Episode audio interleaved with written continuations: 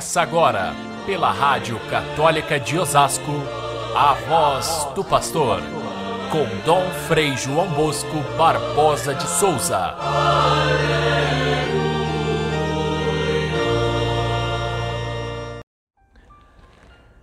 No princípio era a palavra, e a palavra estava com Deus, e a palavra era Deus. A palavra estava no mundo, e o mundo foi feito por meio dela, mas o mundo não quis conhecê-la.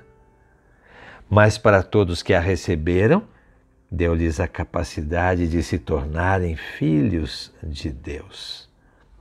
Caríssimos irmãos e irmãs, ouvintes do nosso Evangelho de cada dia, aqueles que acompanharam todos os dias deste ano de 2021, ah, devem ter percebido como a palavra de Deus vai transformando pouco a pouco o nosso coração. E nós chegamos a esse último dia do ano de 2021 meditando exatamente sobre a palavra. A palavra que se fez carne e habitou entre nós. O evangelho de hoje é tirado do prólogo do quarto evangelho, o evangelho de São João que, de certa forma, resume toda a história da, do Verbo de Deus, que desde toda a eternidade existia junto de Deus, veio ao mundo, se tornou um de nós em Jesus Cristo, nosso irmão, e continua presente no mundo, fazendo com que aqueles que acolhem a palavra se tornem filhos de Deus. Esse prólogo de São João é um, um hino, digamos assim, um hino de louvor a Deus. É uma palavra de tal profundidade, de tal altura mística e teológica que dificilmente a gente poderia resumir o seu significado aqui em poucos minutos.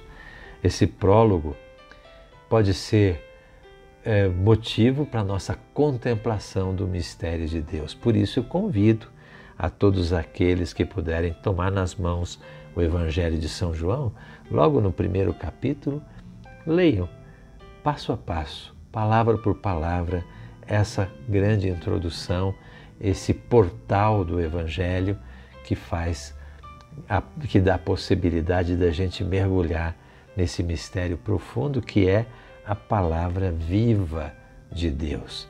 Palavra que morava com Deus desde toda a eternidade, é distinta do Pai, mas ao mesmo tempo é unida ao Pai, é a própria sabedoria do Pai, é o Espírito do Pai, é a, a, o entendimento do Pai, é, é o pensamento divino que se faz gente como nós, se encarna e essa encarnação de Deus é Deus mesmo presente no mundo.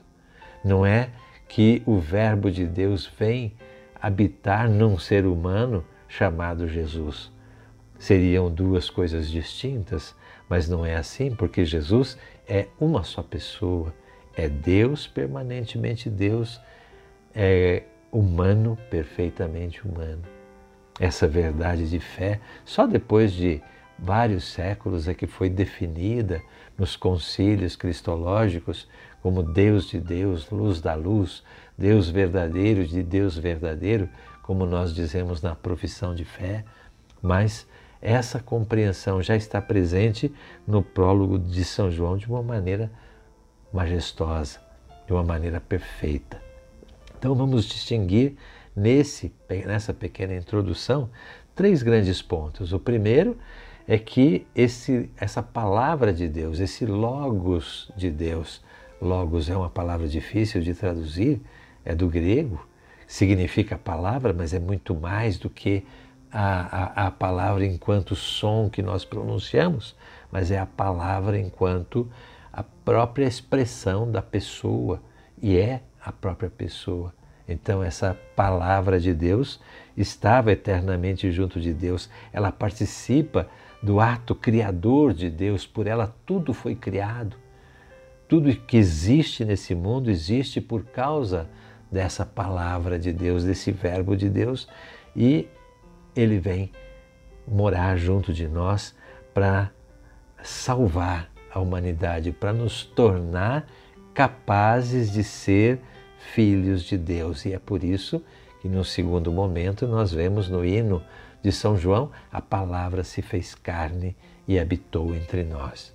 É talvez aí o coração desse prólogo de São João, esta afirmação inaudita: Deus se fez carne, Deus se fez gente, Deus se tornou humano para que nós pudéssemos nos tornar filhos de Deus, ou seja, divinizados como filhos, como é o Filho, o próprio Verbo de Deus.